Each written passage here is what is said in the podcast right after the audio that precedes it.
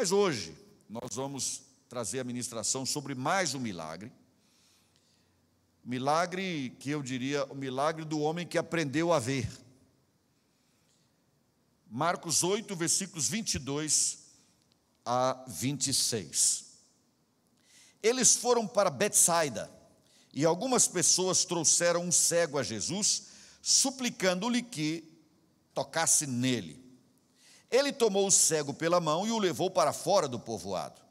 Depois de cuspir nos olhos do homem e impor-lhe as mãos, Jesus perguntou: Você está vendo alguma coisa? Ele levantou os olhos e disse: Vejo pessoas, elas parecem árvores andando. Mais uma vez, Jesus colocou as mãos sobre os olhos do homem, então seus olhos foram abertos e sua vida lhe foi restaurada, e ele via tudo claramente. Jesus mandou para casa dizendo: Não entre no povoado. Há uma, outro, uma discussão, eh, nem todos os manuscritos originais têm, que acrescenta algo como: nem fale para ninguém do que aconteceu. Pois bem, aqui está mais uma cura, uma cura de um cego. Essa cura do cego me faz pensar numa palavra que uma irmã me disse ao telefone nesta semana. Ela me trazia a tristeza de membros da sua família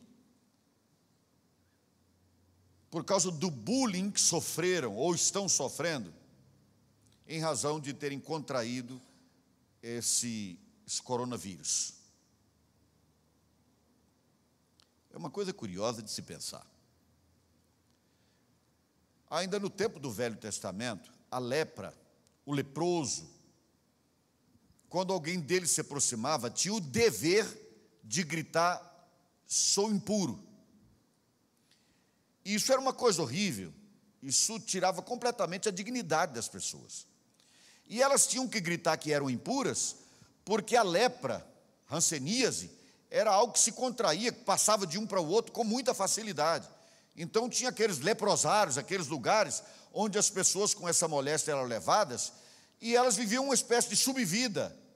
Eram alguém entre o ser humano e os animais, porque não eram tratados nem com a, com a deferência que se eh, tratava os animais, em muitas das vezes. E nós estamos, curiosamente, vivendo um tempo um pouco assim também. Um tempo em que uma pessoa diz, eu tenho, eu contraí o vírus. Parece que ela agora é culpada de, ter, de ser vítima. É como se ela tivesse escolhido ter a doença.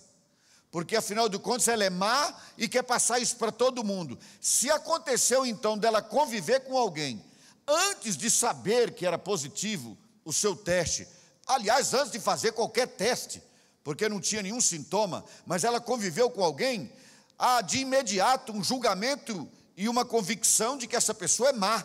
Como é que ela veio aqui? Como é que ela conviveu? Não tem amor no coração dela? Nós estamos vivendo um tempo esquisito, estranhíssimo. Ninguém se infecta voluntariamente, porque se fizer isso, ele já tem uma doença precedente, que é uma doença mental. E uma pessoa que tem doença mental deve ser assistida e ajudada, não rejeitada. Não rejeitada. Então temos que tomar cuidado com isso, queridos. Não trate ninguém que tenha contraído essa doença como alguém que tem que se considerar impuro ou de um coração com, com menos amor do que os outros. Porque além do problema de sofrer com a possibilidade de algo mais grave, uma enfermidade que se agrave, agora essa pessoa ainda tem que sofrer a opressão do semelhante, do semelhante que não contraiu a doença. E eu vou dar aqui um testemunho. Pastor Aldair, pastor no Ministério 1 a 1 lá em Luiz Eduardo Magalhães, veio a Brasília, ficou na minha casa, inclusive, ficou lá uns quatro dias. Mas ele veio para trazer a mãe da sogra. Ele veio com a sogra, a mãe da sogra, mais uma pessoa que os acompanhou. O fato é que me parece que eram cinco pessoas no carro. A mãe da sogra do pastor Aldair é que veio para fazer um tratamento, fazer uma cirurgia. Não pôde fazer de imediato, o tempo que foi esperando, eles ficaram numa casa, me parece que em Ceilândia, enquanto ele continuava na minha casa. Depois, passada a cirurgia, eles entraram no carro e voltaram para a Bahia. Mas antes de voltar, a sogra dele já começava a apresentar um quadro de febre. e uns sintomas a mais de coronavírus. Mas, para quem tem quatro carros na garagem, é fácil. Contrata o motorista e pega um dos carros. Mas, querido, na vida real não é assim, não. O cotidiano de quem luta pela vida não é assim, não. Aquele carro já era um carro emprestado. Então todo mundo volta é nele, ali, encostado um no outro, cheirando um ao outro, cuspindo um no outro. Voltaram todos para Luiz Eduardo Magalhães. O que aconteceu lá? A sogra dele praticamente foi direto para o hospital, positivo. Está no hospital, foi receber tratamento no hospital. E na casa dela, onde convive praticamente no mesmo ambiente, umas 10, 15 pessoas, o marido dela, sofreu com AVC, o irmão Edivaldo, fica praticamente isolado num quarto. O irmão Edivaldo contraiu a enfermidade. E os outros que foram no carro? E os da casa, quantos contraíram? Nenhum, nenhum. Eu com isso não estou dizendo que você possa sair por aí pela rua cuspindo nas pessoas, nem sendo cuspido por elas, não é isso. O que eu estou dizendo é que se você assistir menos televisão, você vai perceber que na realidade a vida continua. Nós temos que entender esse tempo, compreendendo que as pessoas com ou sem esse vírus são pessoas amadas por Deus. Aí você poderia dizer, pastor, mas você leu um texto, largou e agora está contando isso. Não. O que eu estou dizendo tem tudo a ver com este milagre. E é de propósito que eu estou trazendo esse como última reflexão. Que, que aconteceu aqui, queridos? Jesus Cristo curou um homem. Ele o curou em dois tempos. Uma curiosidade. Primeiro, Jesus cuspiu no olho do homem. É uma versão que diz que ele fez lama e passou com o cuspe e pôs no olho do homem. Qual a minha explicação para isso? Nenhuma. Porque para o nosso tempo, para a nossa sociedade, é absolutamente estranha a ideia de alguém cuspir no olho do outro. Se fosse agora, então Jesus estaria preso. Com esse tempo de Covid, ele estaria na cadeia, né? Ser execrado publicamente. Mas Jesus passou cuspo no olho daquele homem e o curou, ele era cego. Aí Jesus perguntou assim: Você está vendo? Ele disse: Estou, eu estou vendo. Então, algum tipo de restauração tinha acontecido. Aí Jesus diz, é, pergunta se ele está vendo, ele, diz, ele continua e diz assim: Eu estou vendo, eu estou vendo os homens, mas eu estou vendo como se fossem árvores andando. Uma pessoa que enxerga gente como árvore não está enxergando de forma perfeita. Aí Jesus, agora não com cuspe, mas ele toca naquele homem, e a Bíblia diz que o milagre foi pleno. E ele passou a distinguir as pessoas de modo perfeito. Gente passou a ser gente, a árvore passou a ser árvore. Então Jesus falou para o homem: não entre na cidade, ou não compartilhe lá. Mas há uma curiosidade aí. Vocês viram pelo texto, ou ouviram, que Jesus pegou aquele homem duas coisas muito interessantes. Primeiro, Jesus encontra o homem cego que precisava de cura. Jesus o queria fora daquele lugar, porque a cidade de Betsaida tinha recebido uma imprecação de Jesus, mais outras cidades também. Então, aquela cidade não era uma cidade na qual Jesus queria para qual Jesus queria estender a sua bênção. Não era. Depois você pesquise isso na palavra de Deus, não há tempo para tratarmos isso agora, e também pode desviar o foco do que queremos ministrar na sua vida nessa manhã. Mas Jesus pega aquele homem e se afasta com ele da cidade, sai dali. Porque essa é a maneira certa de conduzir um cego. Você o conduz pela mão. Aliás, ele de preferência, ele prefere que você não pegue na mão dele, não pegue no braço dele, mas ele pega no seu, porque ele pode deixar, pode soltar quando quiser. Mas aqui Jesus pega esse homem pela mão e sai com ele da cidade. Isso aqui tem tudo a ver com esse milagre. Porque você vai se lembrar, queridos, nas vezes tantas que nós falamos sobre os milagres de Jesus aqui, que há um milagre, algo extraordinário acontece. O céu interfere aqui no cotidiano das pessoas de forma extraordinária, porque a interferência é diária, mas agora de forma extraordinária, então acontece o que nós chamamos de milagre. Mas Jesus não veio ao mundo só para realizar milagres. O milagre era um instrumento, era um meio para ensinar algo. Porque se assim não fosse, Jesus não iria para estar à destra do Pai, ele continuaria aqui até curar o último doente e estaria resolvido o problema do mundo. Não, Jesus fez milagres, mas o maior milagre que ele veio efetivamente fazer, queridos, e por isso ele deu a vida e agora está reinando à destra do Pai, não foi curar um olho cego, não o olho do corpo, não era isso. Ele também fez isso, e ele também faz isso hoje. Mas para resumir o raciocínio, hoje, é melhor que uma pessoa vá para a eternidade com Jesus por causa do Covid-19, do que continuar nesse mundo sem Jesus e ir para o inferno, depois que fizer mais de 120 anos, sem Deus. Porque essa é a verdadeira obra de Jesus a obra de transformação das pessoas. E a pessoa, nesse caso, eu não estou sendo unicotomista, nem dicotomista, nem tricotomista. Eu estou falando da pessoa toda, não só curar o olho do corpo, mas curar o coração, curar a vida, restaurar a vida dessa pessoa, transformar a vida dessa pessoa. E eu entendo que a, a grande lição desse milagre é exatamente essa lição: que Jesus transforma pessoas. Vamos lá, vamos entender melhor isso. Você vai precisar voltar os seus olhos nesse mesmo livro de Marcos se você eh, reparar, no versículo 1 desse capítulo, mais um milagre aconteceu de multiplicação de pães e peixes. Na primeira multiplicação, cerca de 5 mil homens foram alimentados. Agora, 4 mil pessoas, 4 mil homens. Não se contava na ocasião mulheres e crianças. Pois bem, o milagre aconteceu. Jesus multiplicou os pães. E logo após a multiplicação dos pães, os fariseus vieram a Jesus. Você vai acompanhar isso aí na altura do versículo 10. Os fariseus vieram e começaram a interrogar Jesus para pô-lo à prova, pediram-lhe um sinal do céu, etc. Ou seja, os fariseus procuravam Jesus não porque sabiam das profecias a respeito do Messias e estavam interessados em se aproximar do Messias. Não. Eles o tempo todo, com a sua religiosidade falsa, só queriam provar que Jesus não era o Messias.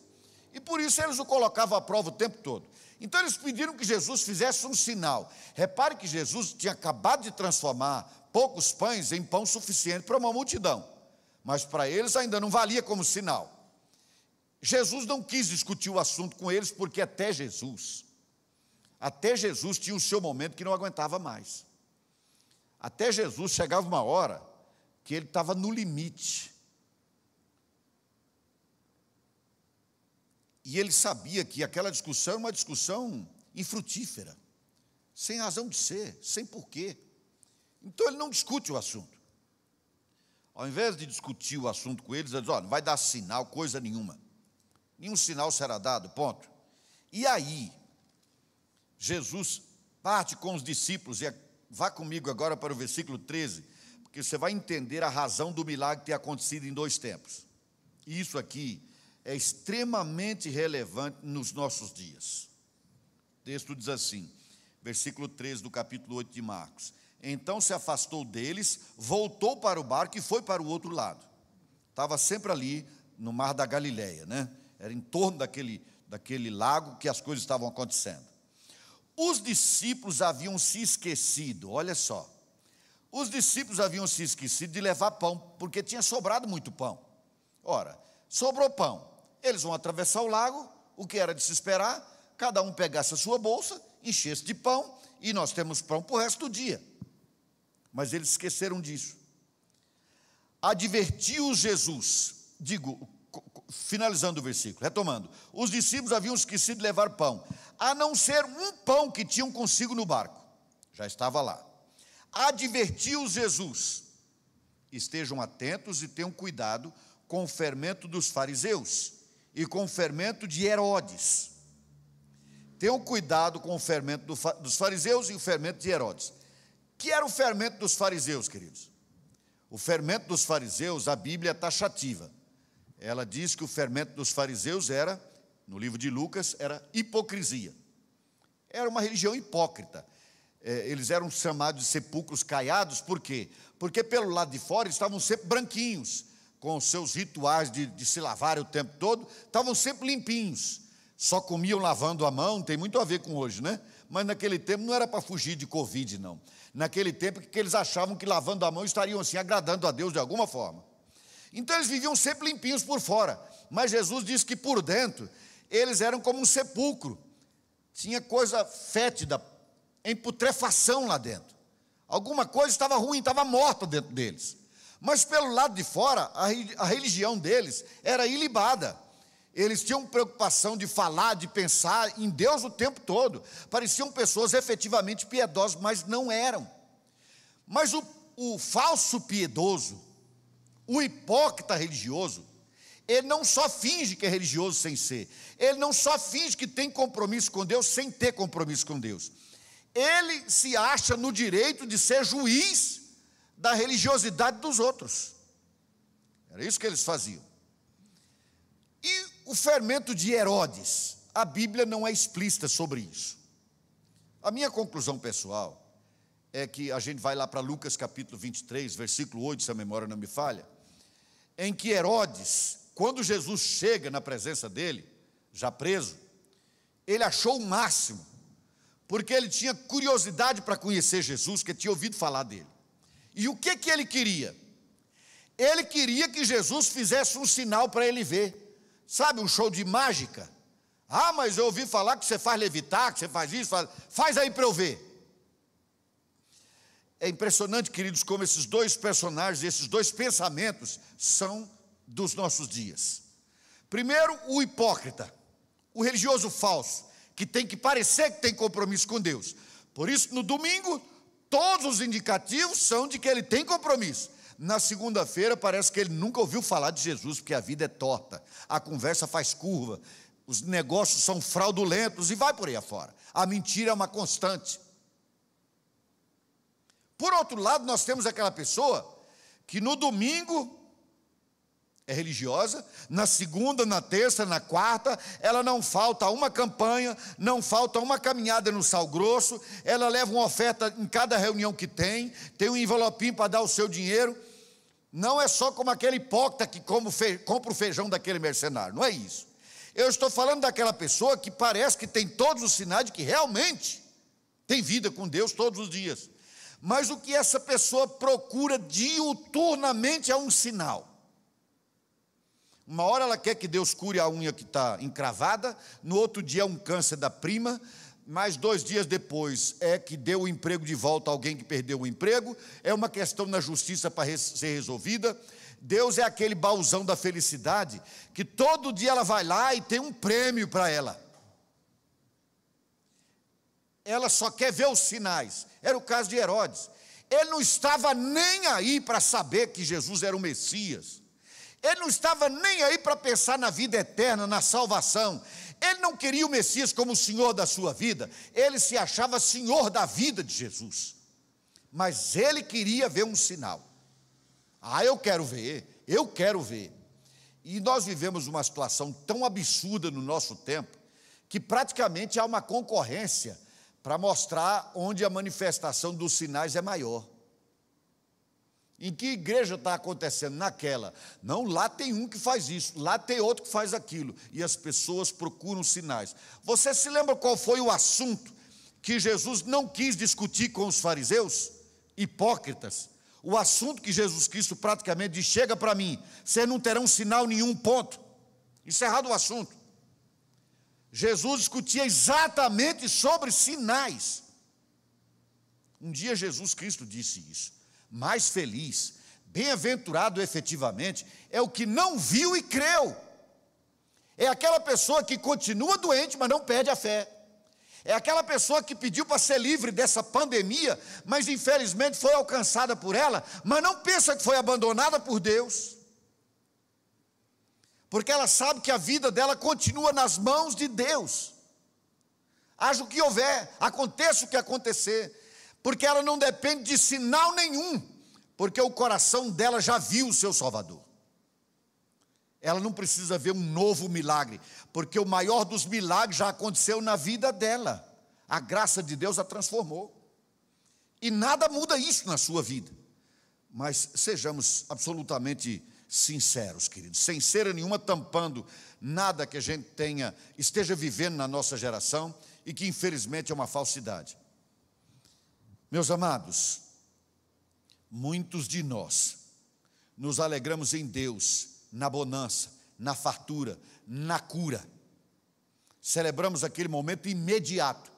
Em pouco tempo, nós nos esquecemos o que Deus fez e passamos a ter dependência de um novo acontecimento extraordinário, porque senão a nossa fé arrefece, diminui, e nós precisamos de um milagre novo. Até quando nós vamos viver isso? Meus amados, a alegria de Deus no nosso coração deve estar lá o tempo todo, o tempo todo. E Jesus estava dizendo: toma cuidado com o fermento dos fariseus, que é a hipocrisia, toma cuidado com esse conceito de Herodes, que não está nem aí para Deus, que não está nem aí para a vida com Ele, nem comigo como Salvador, mas quer ver sinais, como se os sinais de Deus fosse um show a ser assistido. E isso é tão comum, queridos, é tão comum, que as pessoas hoje, hoje dizem que assistiram ao culto em tal igreja, porque é um show. A pessoa vai à igreja assistir ao culto, é um show para assistir. A gente assiste show. Culto a gente não assiste, a gente presta. Você presta culto a Deus, não assiste culto. Mas a gente é traído pela nossa linguagem que acaba externando aquilo que de fato é. Uma boa parte das vezes nós estamos apenas assistindo ao culto não estamos cultuando, não estamos totalmente envolvidos. Por isso você vê pessoas adorando, cantando, e não é incomum que os músicos, depois de ensaiarem muito, tomarem muito do seu tempo para se prepararem, para nos conduzir numa adoração, uma pessoa e outra está absorvida por pensamentos fora daquele lugar. Ou algumas outras mal educadas, inclusive, ficam tuitando, é, questionando, mandando mensagens. Por quê? Porque essas pessoas, essas pessoas não estão lá para adorar. Não estão lá para crescer, para aprender. Elas estão lá para assistir. Pensa nisso, querido, quando nós voltarmos a nos reunir. Pensa nisso. O que, é que você vai fazer no templo? O que, é que você vai fazer no templo? Vamos supor que nos próximos meses Deus não curasse nenhum dos discípulos de Jesus que contraísse essa doença. Deus seria menos Deus? Deus teria desistido dos crentes? Deus estaria nos amando menos? Será que Deus teria mudado o seu foco agora para curar ímpio e não o seu povo? Queridos, nós devemos ficar naquela palavra dos amigos de Daniel, quando Nabucodonosor os desafiou a adorar a estátua que ele tinha construído de si mesmo, a imagem de si mesmo, quando ele queria obrigá-los a adorar, e disseram: Eu quero ver qual é o Deus que vai livrar vocês das minhas mãos. Os amigos de Daniel disseram o seguinte, em resumo: Nabucodonosor é o seguinte: se o Deus a quem nós servimos quiser nos livrar, ele vai livrar. Se ele não quiser nos livrar, fica sabendo que esse ídolo aí nós não vamos adorar. Nós não servimos a Deus porque ele nos livra da morte. Nós servimos a Deus para viver e para morrer. Porque é o nosso Deus. Esta convicção, este zelo de Deus, queridos, está faltando e muito nessa nossa geração pidona, com longas orações de tanto pedido. A gente pede tanto, pede tanto, que se você pedir a um discípulo de Jesus que ele repita ou escreva o que acabou de pedir a Deus, ele não vai se lembrar mais. Para para pensar nisso. A pessoa ajoelha e começa a orar. Ora ali meia hora apenas mas fez tanto pedido a Deus que quando termina, escreve aí o que você pediu agora. Não sabe mais. Porque o negócio é pedir no atacado para receber pelo menos no varejo. Jesus disse: gente, cuidado com isso. Cuidado com, essa, com esse, esse fermento da necessidade dos sinais, da falta de fé. Fé na graça, fé em Jesus. E cuidado também com a hipocrisia. Essa parte de Herodes, eu estou inferindo, porque a Bíblia não é explícita sobre qual era o fermento efetivamente de Herodes. Mas nesse caso aqui, continuando, diz assim: tenham cuidado com o fermento dos fariseus e com o fermento de Herodes. E eles discutiam entre si, dizendo: é porque não temos pão. Olha só, os discípulos de Jesus, depois de tanto tempo com ele, e pisamos na bola, né? Erramos, nós não trouxemos pão. Com tanto pão que sobrou, nós estamos aqui sem nada. Percebendo a discussão, Jesus lhes perguntou: Por que vocês estão discutindo sobre não terem pão? Ainda não compreendem, nem percebem? Perguntas que precisam ser respondidas. O coração de vocês está endurecido. Vocês têm olhos, mas não veem. Percebe agora o milagre em dois tempos? Vocês têm olhos, mas você não consegue enxergar, porque vê com os olhos do corpo, mas não consegue enxergar com os olhos da fé, os olhos do coração. Olha o assunto olhos aí que não veem, tendo ouvidos não ouvem, não se lembram. Quando eu parti os cinco pães para os cinco mil, quantos cestos cheios de pedaços vocês recolheram? Doze responderam eles. E quando eu parti os sete pães para os quatro mil, quantos cestos cheios de pedaços vocês recolheram? Sete responderam eles. Ele lhes disse: Vocês ainda não entendem? Não, não entendiam. Não entendiam. Por isso Jesus fez o milagre. Para que eles percebessem algo mais profundo. Jesus não veio para que quem não tem perna ande. Ele faz andar o coxo. Ele faz o cego ver, o surdo ouvir. Ele cura de Covid, do que quer que seja. Mas ele veio ao mundo para algo muito maior do que isso. Mas os seus próprios discípulos não entendiam. Reparem, meus amados, que a preocupação dos discípulos era algo legítimo.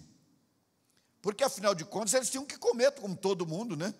Sobrou tanto pão, faltou previdência da parte deles, sete cestos. Bom, vamos entregar aí para levar para casa quem está presente na nossa reunião, os quatro mil, mas vamos levar pelo menos um cesto conosco, né? Assim a gente tem pão para comer depois, para mais tarde. Jesus não criticou que eles pensassem em pão. Jesus estava aqui dizendo a eles o seguinte: eu estou falando de fermento dos fariseus e de Herodes. Eu não estou falando de pão para comer, porque transformar pouco pão em pão suficiente para uma multidão é coisa fácil de se fazer. Por isso ele diz assim: quantos cestos sobraram? Doze num, sete no outro milagre.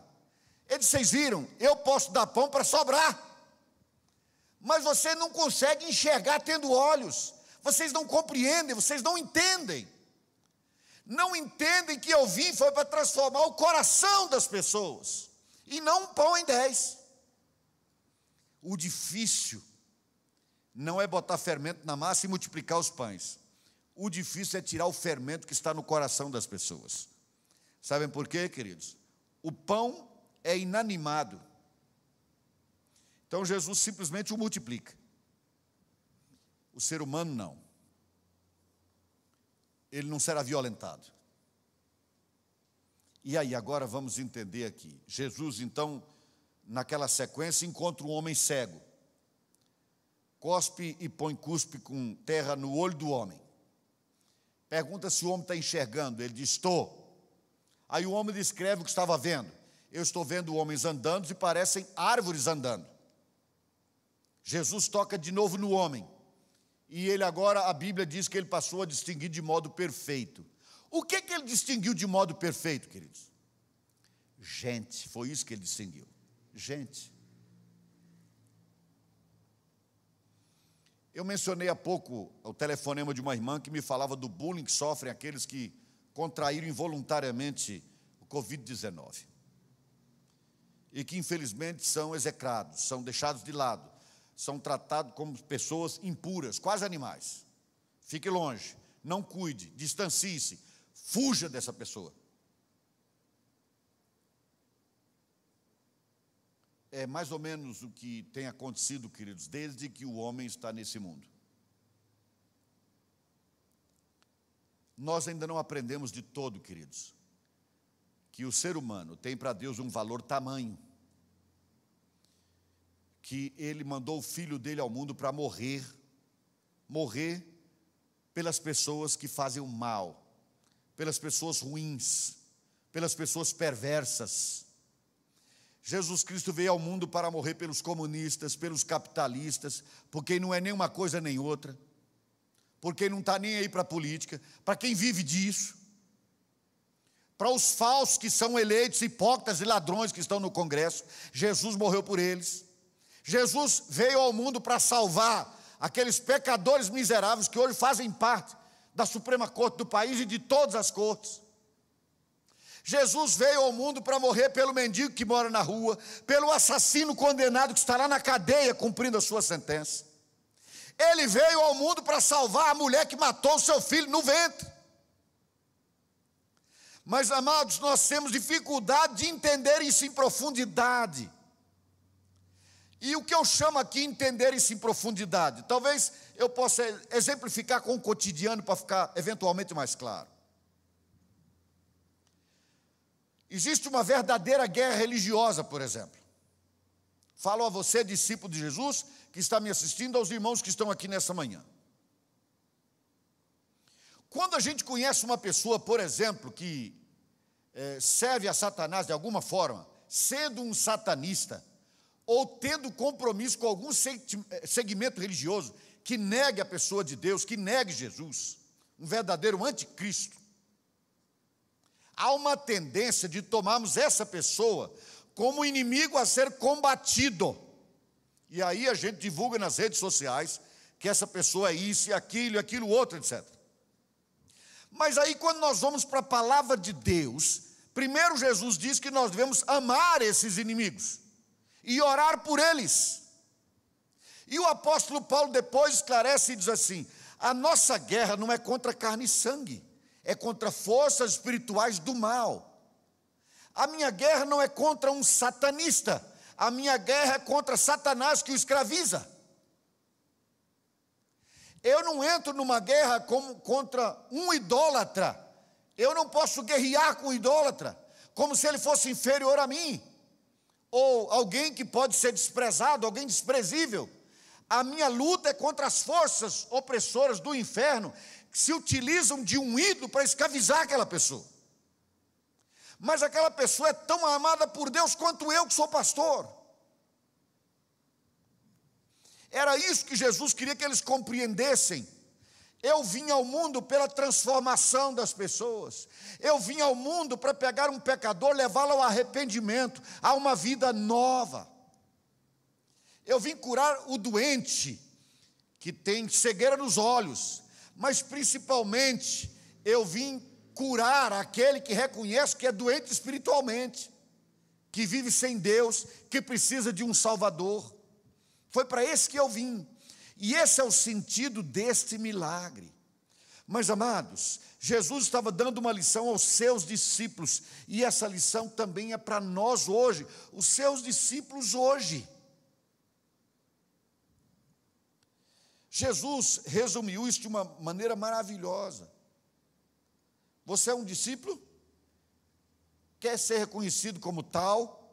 Sim, eu sou um discípulo com a Bíblia na mão, saio por aí combatendo homossexuais, prostitutas, macumbeiros, satanistas, idólatras. Eu sou o paladino da palavra e vou atacar todo mundo. Isso é ridículo. Jesus disse assim: se você quer que todos reconheçam que você é meu discípulo, elas farão isso percebendo o meu amor no seu coração. Nisto saberão todos, disse Jesus aos seus discípulos, Nisso saberão todos que sois meus discípulos, se tiverdes amor uns pelos outros, uns pelos outros. Aos irmãos eu amo mais do que a mim. Aquele que se vindo a Satanás ou a quem quer que seja, eu amo como meu próximo. E se eu amo como próximo, eu quero o bem dele. Se eu amo como a mim mesmo, eu quero o bem dessa pessoa. Eu quero o sucesso dessa pessoa. Eu quero a vitória para ela. E se eventualmente ela tiver que sofrer uma grande derrota, que seja apenas um meio para que ela entenda o estado em que se encontra para buscar a Deus. Mas eu quero a vida para essa pessoa, a salvação para ela. É assim que deve ser. É assim que precisa ser. Um colega seu de repartição, de trabalho, persegue você, abençoa essa pessoa. Abençoa essa pessoa. Ore por ela. Ore por ela. Alguém roubou o seu carro? Abençoe essa pessoa. Alguém entrou na sua casa e tirou aquilo que lhe foi custoso comprar, abençoa essa pessoa. Alguém lhe deu uma facada, abençoe essa pessoa. Você diz, mas pastor, então você está dizendo que nós devemos ser coniventes com o erro de todo mundo? Não, Senhor.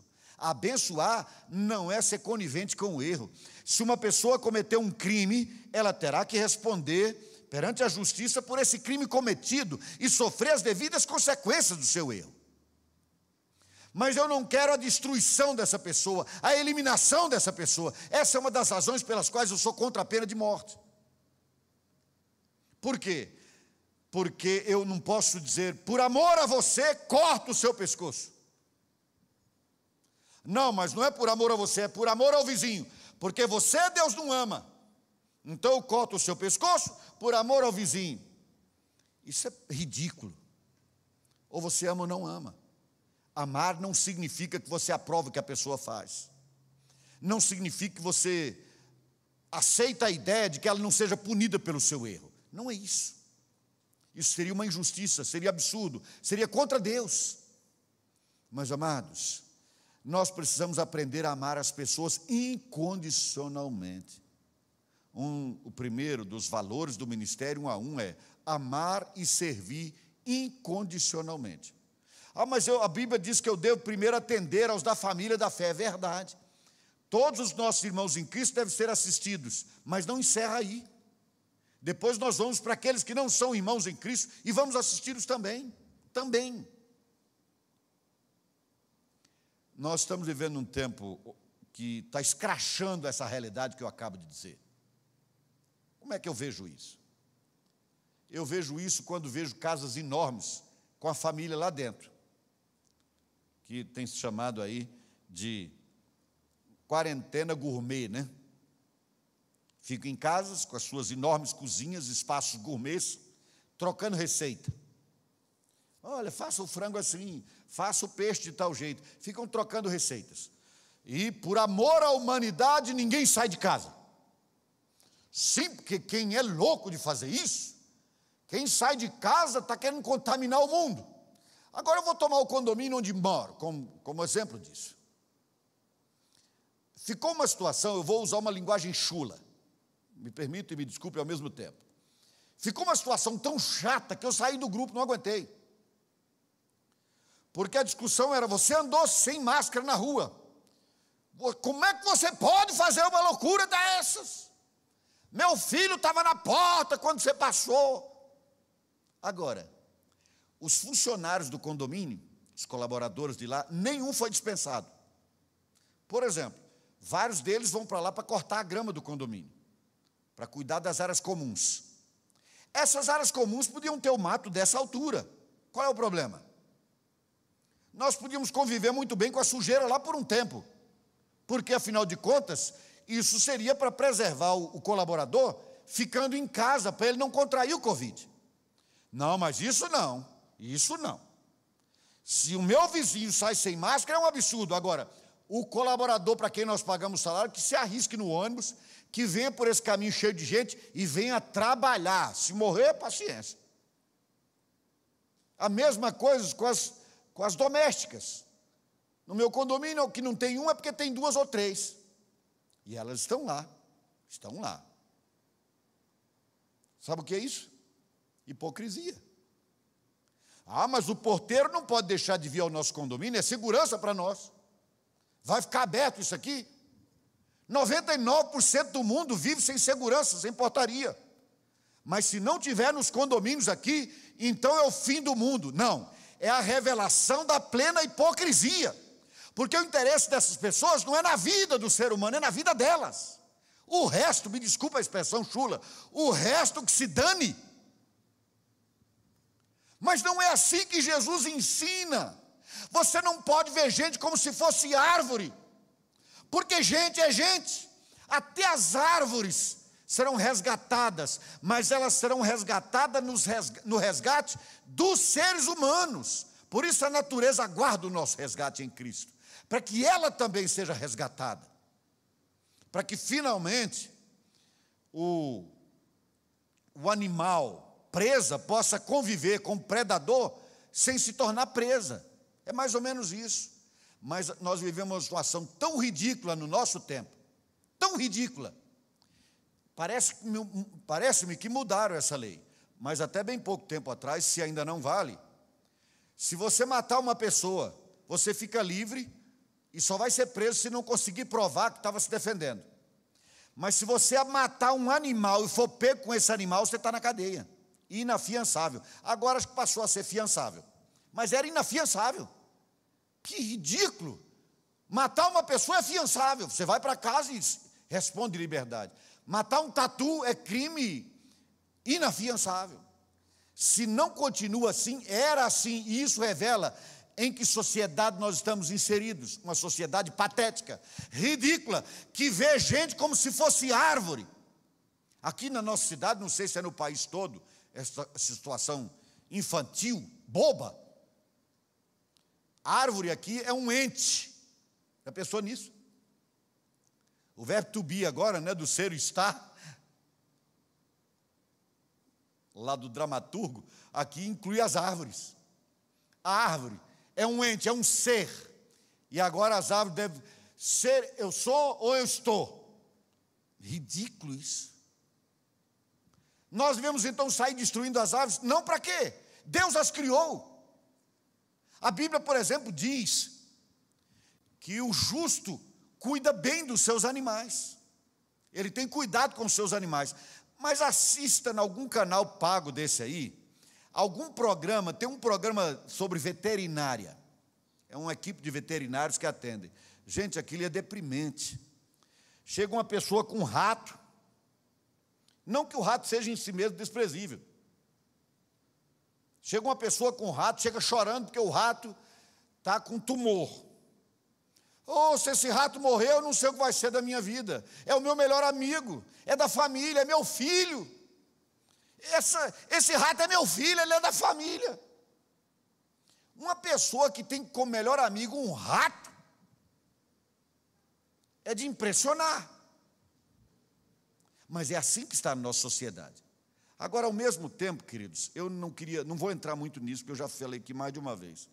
Ao mesmo tempo, eu não vejo esse apego, esse, essa vontade de ajudar, de buscar na rua, de assistir, de acudir quando está solto na rua, as crianças. Eu tive a felicidade e a infelicidade já ter estado na África.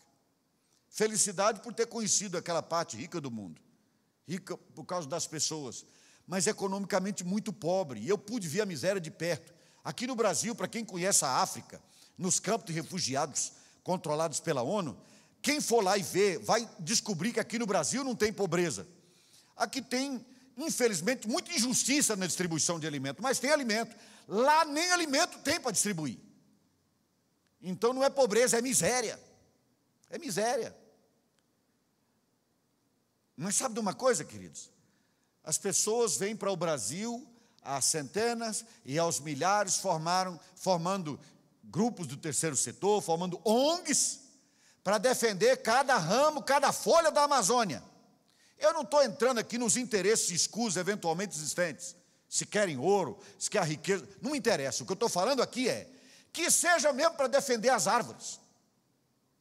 Nós temos centenas, milhares talvez de organizações não governamentais criadas para defender a floresta amazônica.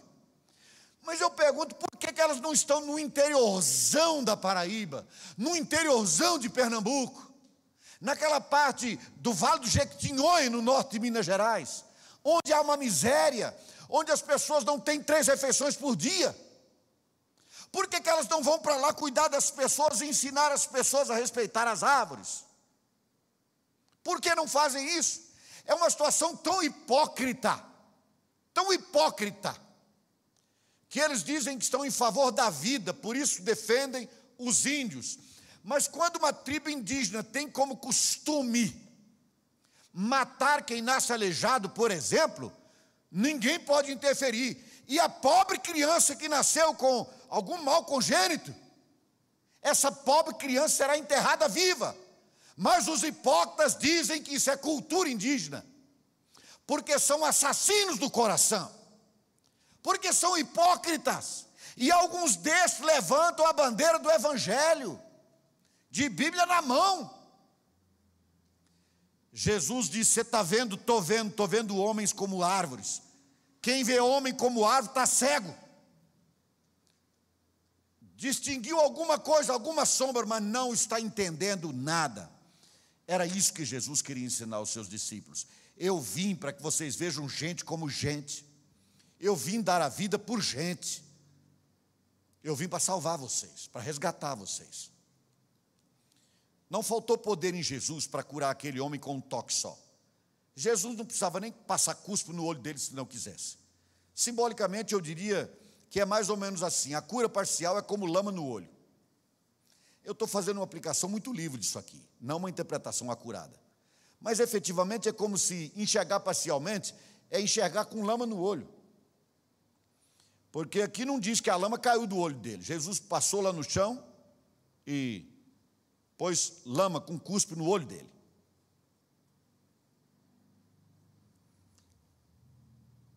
Gente que tem lama no olho não enxerga direito. Mas o pior é quando tem lama no coração. Era o problema dos discípulos. Eles não estavam conseguindo entender o que Jesus queria ensinar para eles. Cuidado com a hipocrisia. Cuidado com essa religião falsa. Aprendam, entendam. Será que vocês são tão duros de coração que nunca vão entender? Meus amados, eu aqui digo a você o seguinte: essa palavra não é só para você. Essa palavra é para mim. É para mim. Porque às vezes a gente prega, querido, e naquele momento isso está tão claro para você que você está vivendo isso. Mas o tempo passa e a gente simplesmente se esquece, não percebe como pelo cotidiano, pelo passar dos dias, a gente volta àquele status anterior contra o qual a gente se levantou antes. É por isso que a gente lê a Bíblia uma vez, duas, dez, cinquenta, cem vezes.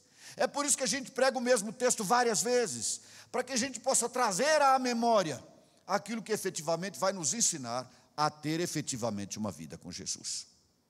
Amém? Bom, com esta palavra então, nós vamos encerrando as nossas reflexões sobre os milagres de Jesus. Lembre disso, querido. Lembre-se disso. O objetivo do milagre não é o milagre em si. O objetivo de Jesus sempre é a pessoa toda. Não é só a perna dela. Não é só o coração, um pulmão que tem câncer que vai ser livre. O interesse de Jesus é na pessoa toda. Ele não quer só curar do Covid-19. Ele quer curar do pecado. Ele quer dar a vida nova. Ele quer alguém transformado. Nós precisamos aprender isso e viver isso para a glória de Jesus. Amém, meus amados?